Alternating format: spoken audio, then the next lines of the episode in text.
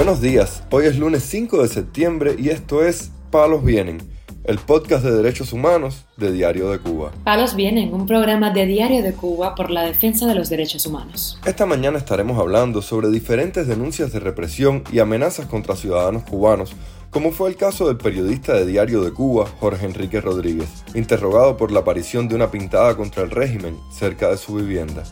También comentaremos sobre el incremento de la represión contra los periodistas independientes cubanos tras una semana marcada por las renuncias y el exilio de varios de ellos.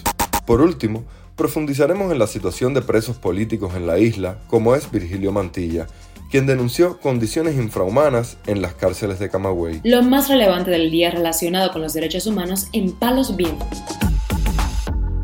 El proyecto independiente Represores de Cuba reveló las identidades de cuatro de los represores responsables del abuso policial contra los residentes de la comunidad Cepén, un asentamiento informal ubicado en la provincia de Artemisa, donde numerosos ciudadanos fueron violentamente reprimidos por la policía y por miembros de las brigadas especiales que intentaron impedir una salida ilegal del país en una o varias embarcaciones.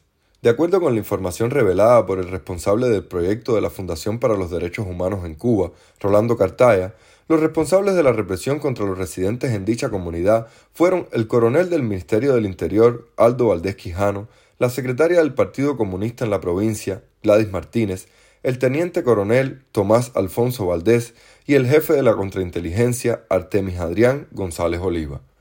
Tenemos al primer coronel Aldo Valdés Quijano, que ya lo teníamos porque habíamos hecho un mapa de todos los jefes o delegados del Ministerio del Interior en todas las provincias de Cuba y del municipio Isla de la Juventud. Este señor, según uno de los testimoniantes, fue el que dio la orden de reprimir. Es el único coronel que estaba ahí. Se le ven los videos en varias ocasiones. Nosotros tenemos fotos fijas en las que aparece él con sus grados, cuatro estrellas en la solapa. Es el jefe del Minin en la provincia de Artemisa, dijo Cartaya sobre uno de los represores. Cartaya dijo que actualmente está trabajando intensamente para tener lo antes posible los expedientes de estas personas que han participado en la represión, marcada por un despliegue de perros, tonfas, spray irritante y boinas negras que iban con armas largas. El periodista de Diario de Cuba, Jorge Enrique Rodríguez, fue detenido el viernes al salir de su vivienda y trasladado por la seguridad del Estado a una unidad policial para interrogarlo por su supuesta implicación en un cartel antigubernamental que apareció a unas cuadras de donde reside. El miércoles apareció un cartel en el círculo infantil que está detrás del barrio mío y resulta que en la investigación mencionan a un amigo de mi infancia por andar conmigo comentó el reportero a esta redacción.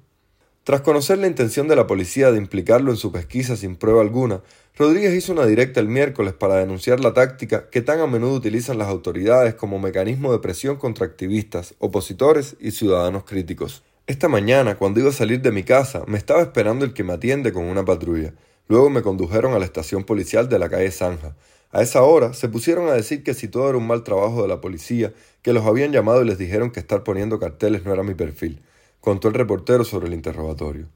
Este fin de semana se conoció que un grupo de universidades europeas, incluida la de Hamburgo en Alemania, invitaron al profesor cubano Sergio Guerra Vilaboy, responsable de la expulsión del activista y académico Leonardo Fernández Otaño, del programa de doctorado en la Facultad de Filosofía, Historia y Sociología de la Universidad de La Habana, por sus posturas políticas. Les recuerdo a todos que Guerra Vilaboy, en conjunto con la seguridad del Estado, fue artífice de mi expulsión del programa doctoral que desarrollaba en la Universidad de La Habana. Basta de impunidad, denunció Fernández Otaño en su cuenta de Twitter. En junio de este año, Fernández Otaño, uno de los integrantes de la plataforma Archipiélago, denunció que la Universidad de La Habana le negó su inscripción en el doctorado de la Facultad de Filosofía, Historia y Sociología debido a su papel como activista. Mientras tanto, el opositor cubano Carlos Ernesto Díaz González, conocido como cativo disidente, se declaró en huelga de hambre este sábado en la prisión y envió una carta pública al vocero del régimen, Humberto López, donde denuncia las golpizas que ha sufrido en el penal. Me declaro en huelga de hambre, asumo un régimen de inanición voluntaria que no depondré hasta tanto no sea restaurada mi libertad física y yo sea devuelto al lugar que me corresponde ocupar, junto a mi hijo, esposa y hermana dijo Cativo Disidente en su carta abierta a López. Umbe, no sé cómo narrarte la impotencia y desgarro a mi dignidad que sentí cuando esos lacras me golpeaban estando yo esposado e imposibilitado de hacerle frente. Te confieso que sentí unas ganas tremendas de defenderme y de volver con la misma intensidad la violencia que recibía de tus chapuceros compadres, ganas que reprimí. Inmediatamente percibí que era lo que ellos deseaban, Umbe. ¿Por qué le temen tanto a la palabra libertad ustedes? ¿Qué les hizo la libertad para que ustedes la mancillen, la repriman, la golpeen, la torturen y encarcelen? Umbe, afloja, no se es terrorista por pedir la libertad. O le sucede con la palabra terrorista lo mismo que con revolución. Tienen problemas con los significados de las dos, agregó el opositor, quien lamentó que López llame terrorista en televisión nacional a los cubanos que piden libertad. Este será el ejemplo que tú y tus sátrapas pondrán conmigo con mucho más que decirte, pero no deseándolo por la repugnancia que me causas, me despido. Libertad o irreverencia, patria y vida, concluyó la carta. Por otra parte, este fin de semana se conoció que la dama de blanco Lourdes Esquivel Vieito, esposa del preso político José Díaz Silva, se encuentra ingresada con dengue tras presentar un cuadro de vómitos y diarreas seguidas y mucho dolor de cabeza. De acuerdo con la información brindada en las redes sociales por la también opositora María Cristina Labrada Varona, su hija es quien está con ella en estos momentos en el Hospital Nacional, donde le pusieron dos sueros y será trasladada al Hospital Julio Trigo, que es donde tienen los casos de dengue. Vale destacar que se trasladarán por medios propios, porque nada de ambulancia. Estaremos todas sus hermanas damas de blanco atentas, denunció la brada varona. La plataforma feminista Yo sí te creo en Cuba denunció el aumento de los feminicidios en el país por la endeble red de apoyo familiar y comunitaria y porque no se denuncian muchos de estos casos de violencia machista. Durante los primeros seis meses de 2022 murieron 24 mujeres de forma violenta, hubo cuatro intentos de agresiones y se verificó un asesinato vicario, señaló la citada fuente a partir de datos recopilados por esa plataforma y otras. Yo sí te creo en Cuba ha reportado hasta cuatro casos de violencia machista a la semana y lamentó que pese a que se hagan las denuncias no existe un actuar de las autoridades que contengan a ese agresor. Aunque muchas mujeres logran salir de ese ciclo de violencia, otras terminan siendo ultimadas porque falla algo o todo de lo institucional, familiar y comunitario. Según la plataforma, la mayoría de las víctimas son jóvenes de comunidades rurales y los agresores suelen ser parejas o exparejas. La media de edad de las víctimas se situó en 29,6 años, en tanto que en los primeros seis meses de 2021 era de 36,9. Al menos el 43% de las mujeres fueron asesinadas por su actual pareja y el 37,5% dejaron hijos huérfanos. Por otra parte, este fin de semana la Embajada de Estados Unidos en Cuba condenó la persecución del régimen contra los comunicadores cubanos que trabajan para medios no oficiales, sobre los que ha arreciado las presiones y hostigamiento en los últimos días. Después de que Cuba impidiera a seis periodistas del toque viajar a una conferencia internacional, nueve periodistas abandonaron la publicación alegando presiones de la seguridad del Estado.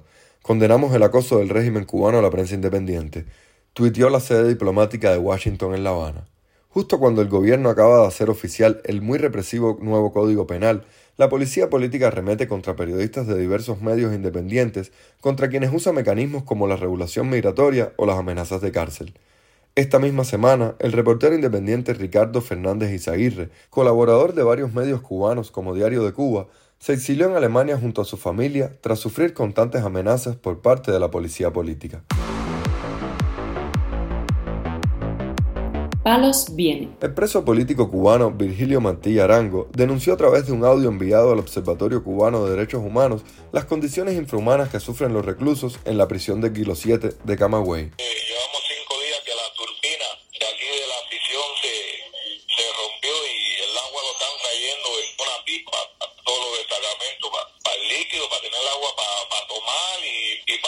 Porque imagínate, aquí hay mucho, mucho precio y esta es la situación que estamos teniendo nosotros y la de siempre. Tú sabes que los reclusos tienen que mandar a buscar en su casa o a los trapeadores, las frazadas, todo eso utensilios para poder tener la prisión limpia porque aquí no dan nada de eso. Por otro lado, la comida es muy pésima, mala, poquito. A veces nos pasamos la semana con una croquetica de plato fuerte, rebotillo de huevo eh, eh, que, que, lo hacen revuelto con agua, que una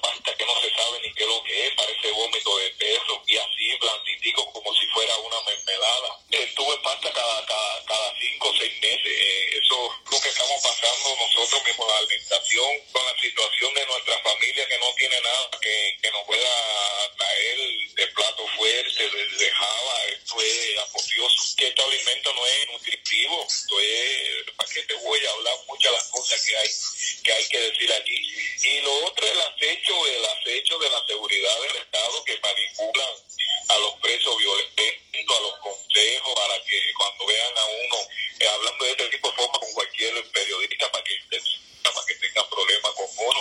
Pero bueno, a mí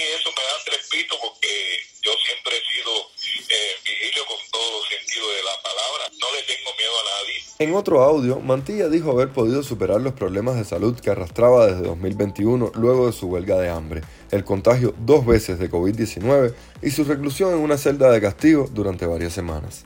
El pasado año, debido a su activismo y su oposición al régimen cubano, Mantilla pasó la mayor parte del tiempo en prisión. En julio, cuando llevaba siete meses preso por su apoyo al movimiento San Isidro y por repartir volantes con el manifiesto del 10 de octubre de 1868, fue condenado nuevamente a nueve meses de cárcel por el presunto delito de desacato, luego de manifestarse pacíficamente en el poblado camagüeyano de Céspedes. Finalmente, el 21 de octubre de ese mismo año, se le notificó la sentencia dictada por el Tribunal Provincial de Camagüey de tres años y tres meses de privación de libertad por el delito de daños a la propiedad del cual lo acusaron por poner carteles contra el gobierno en la vía pública.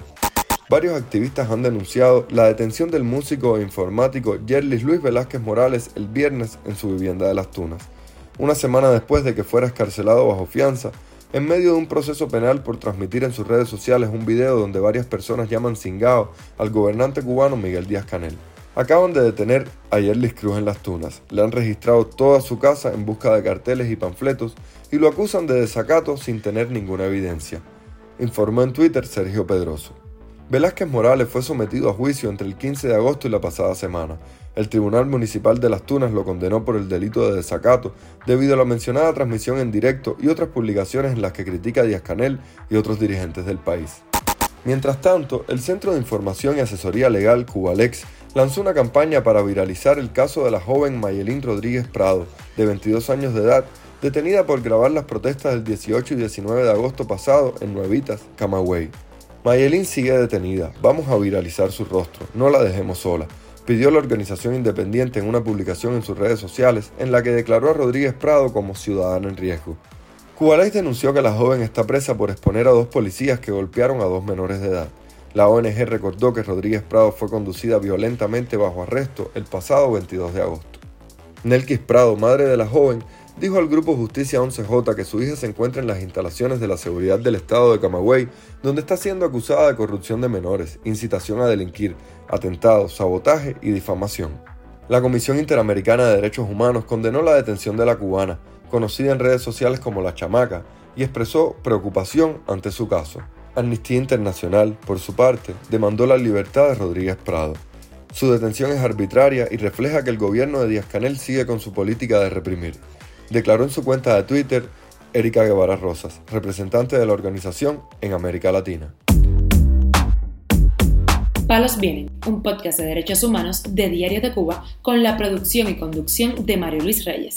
Muchas gracias por acompañarnos este lunes en Palos Vienen, el podcast de derechos humanos de Diario de Cuba. Puede escucharnos en DDC Radio, Apple Podcasts, Google Podcasts, Spotify, Telegram y SoundCloud. Yo soy Mario Luis Reyes, mañana regresamos con más información.